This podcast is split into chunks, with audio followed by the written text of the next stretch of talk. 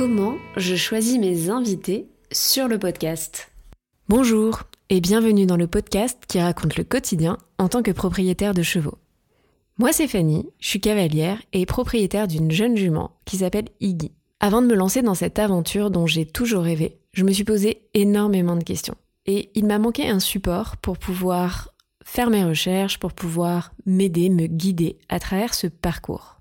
C'est comme ça que j'ai eu l'idée de créer ce podcast et que je vous donne du coup rendez-vous depuis plus d'un an, tous les mercredis, pour vous partager des connaissances, mais aussi de la prise de recul en tant que cavalier cherchant à devenir propriétaire. Vous trouverez donc dans ce podcast de l'inspiration, de l'introspection, des témoignages, des idées, mais aussi des outils pour vous permettre à votre tour de passer à l'action et de construire votre relation rêvée. Que ce soit en solo ou avec mes invités, je pose ici tout haut les questions que tout le monde se pose tout bas. Peut-être que vous vous posiez la question depuis un petit moment. En tout cas, ces dernières semaines, ces derniers mois, j'ai reçu beaucoup de demandes à ce sujet. Et j'ai donc décidé de clôturer l'année par cette question qui taraude les esprits. Mais comment donc je choisis mes invités sur le podcast? Je vous embarque donc dans mon petit cerveau et je vous explique tout tout de suite après le jingle.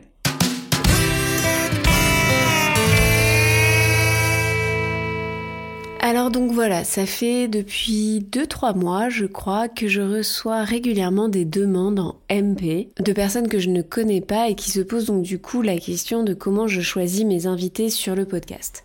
Et finalement, je me suis dit, tiens, oui, c'est vrai, comment est-ce que je les choisis? C'est quoi le pattern? Finalement, j'ai fait ça très instinctivement depuis le tout début du podcast, mais il y a bien une sorte de pattern qui se joue et je me suis dit que ça pouvait faire un épisode plutôt intéressant.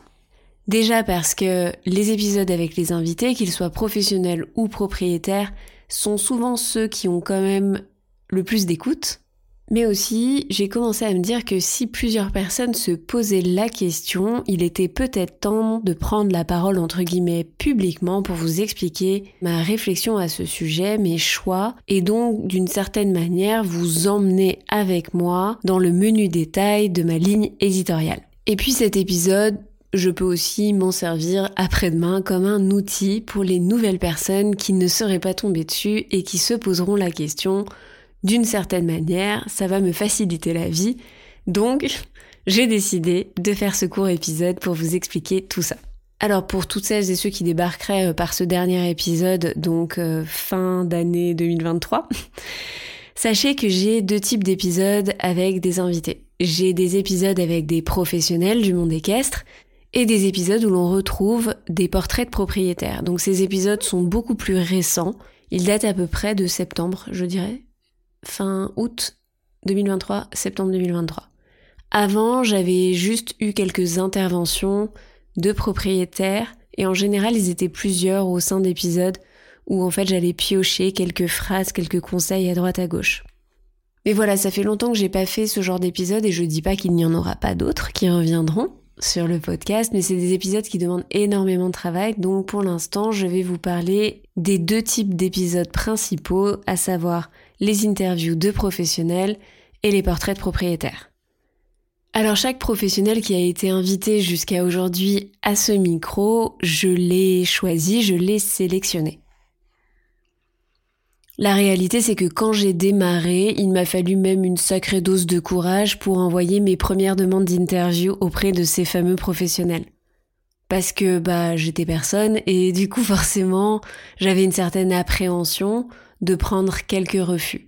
La toute première à avoir accepté, c'est Hélène Roche et je ne l'en remercierai jamais assez.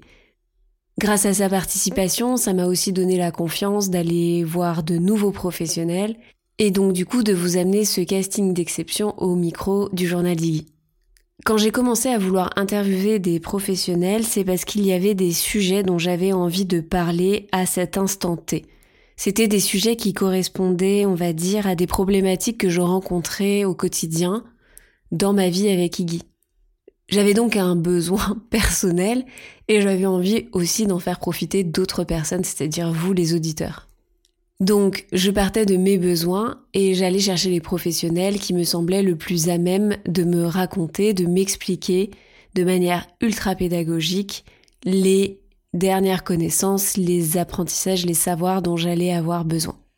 Et j'ai toujours gardé ce fonctionnement, dans le sens où quand j'interviewe un professionnel, je n'interviewe pas un professionnel pour interviewer un professionnel du monde équestre. Je ne l'interviewe pas pour parler de son parcours ou pour faire une sorte de portrait, de chronologie de ses différentes expériences. Je vais toujours le chercher pour répondre à une problématique précise, une problématique que chacun peut rencontrer dans la gestion du quotidien aux côtés de son cheval. Une fois que j'ai ciblé cette problématique, je commence donc à me renseigner sur les différents professionnels qui sont à même d'y répondre. Je vais chercher donc les experts, je fais une première liste et ensuite je passe cette liste au crible de différents critères qui vont me permettre donc d'aller demander aux professionnels qui me semblent le plus appropriés pour y répondre. Chaque personne que j'invite et que j'ai envie de proposer aujourd'hui à vous, chers auditeurs, est un professionnel qui doit avoir une certaine notoriété, qui doit être, entre guillemets, reconnu pour son travail. Je souhaite vous amener des personnes avec de la prise de recul parce qu'ils ont de l'expérience sur plusieurs années. Je fais toujours aussi en sorte d'aller chercher différents intervenants qui ont une certaine forme de sagesse dans leur prise de parole, qui ont des valeurs d'exigence et de discipline, mais aussi, mais aussi un discours pédagogue et qui sont assez ouverts, propices à la remise en question, mais aussi optimistes pour le monde équestre de demain. Le journal d'Iggy n'est pas et ne sera probablement jamais un média dénonciateur ou lanceur d'alerte. Et je tiens à ce point puisque je suis là pour aider les jeunes propriétaires ou les futurs propriétaires. Je suis là dans vos vies un court instant et je suis là pour vous amener le plus de connaissances et le plus de prise de recul possible sur ce que vous allez traverser. D'autres personnes se chargent aujourd'hui bien mieux que moi de dénoncer ce qui va ou ce qui ne va pas dans le monde équestre. Et il faut de tout pour faire un monde, mais moi mon créneau, ce n'est pas le militantisme c'est d'amener la connaissance et de permettre la remise en question de chaque personne par rapport à son propre niveau, là où il est aujourd'hui. Mon but, ma mission, c'est que chaque cheval trouve son être humain pour la vie. Et pour ce faire, j'ai envie de vous donner toute la latitude pour réfléchir à là où vous en êtes et vous poser les questions qui sont importantes pour vous, pour vous permettre de progresser, pour vous permettre de faire des choix, pour vous permettre de prendre des risques. Un autre point qui me semble très important de préciser, c'est que chaque professionnel qui passe par ce micro n'est pas là pour assurer sa promotion personnelle. Ça ne veut pas dire qu'il ne peut pas parler de son actualité, bien évidemment, mais ce n'est pas la raison principale pour laquelle je les invite. Et jusqu'à aujourd'hui, tout le monde a joué le jeu parce que tout le monde a bien compris qu'il était là pour venir parler d'un sujet qu'il maîtrise, mais pas forcément pour parler de sa dernière offre commerciale.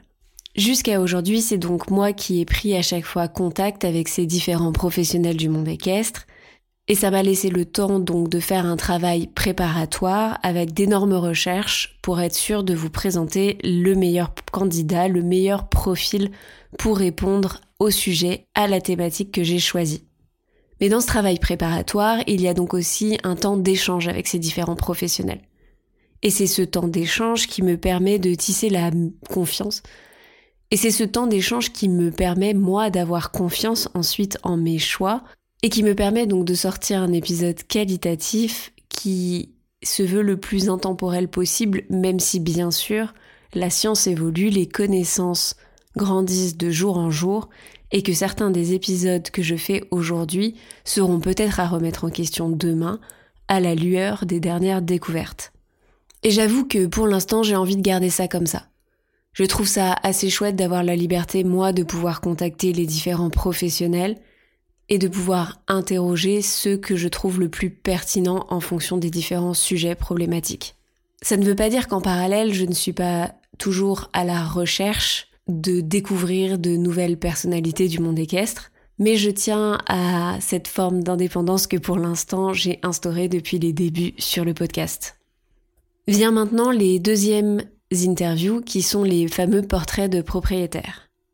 Comme je vous le disais, ce format est assez nouveau et jusqu'à aujourd'hui, ces portraits sont avant tout faits pour décortiquer le parcours de cavaliers qui sont devenus propriétaires. Le but pour moi, c'est de vous amener des histoires qui vous permettent de comprendre le process psychologique, mais aussi les différentes étapes qui se sont dressées sur le chemin de ces cavaliers avant qu'ils deviennent propriétaires. Chacun de ces parcours dans lequel vous êtes potentiellement capable de vous reconnaître doit vous apprendre quelque chose, doit vous permettre de tirer une sorte de leçon ou un apprentissage de manière à ce que vous puissiez gagner du temps sur votre futur parcours à vous. Mais si vous êtes déjà propriétaire, chacune de ces histoires doit vous permettre aussi de prendre du recul sur votre propre expérience. Pour moi, parler à tous ces propriétaires, ça me permet d'amener une nuance. Ça amène une richesse pour vous montrer que votre future vie de propriétaire, c'est avant tout donc justement prendre des risques, faire des choix, trouver des solutions. Je ne prends jamais un propriétaire au hasard, je le connais. Ça veut dire qu'on a discuté ensemble pendant de longues heures, que ce soit sur Instagram ou que ce soit dans la vraie vie parce qu'on s'est rencontrés au détour d'une conférence, au détour d'un stage, au détour d'une rencontre quelconque du monde équestre. Alors pour l'instant, là encore, j'ai décidé de moi garder, on va dire, ma liberté et d'aller choisir ses propriétaires moi-même. Il n'y aura donc pas de questionnaire pour pouvoir participer au podcast pour l'instant. Je ne dis pas que ça ne changera pas, mais ce n'est pas mon intention à court terme. Voilà, c'en est tout pour ce très très très court épisode. J'espère qu'il vous aura plu et j'espère que vous comprendrez mieux quel choix je fais pour être sûr de vous amener à chaque fois des interviews toujours plus intéressantes et enrichissantes. Je vous souhaite à tous de très bonnes fêtes si vous écoutez ce podcast en temps réel. N'hésitez pas à me laisser un petit commentaire pour me dire si le podcast vous aide au quotidien ou pas sur Apple Podcast ou Spotify. Je vous donne rendez-vous dès la semaine prochaine et si vous voulez suivre mon quotidien avec Iggy entre-temps, n'hésitez pas à me rejoindre sur les réseaux sociaux at iggy.journal, que ce soit sur Instagram ou TikTok. Merci de votre écoute et à bientôt.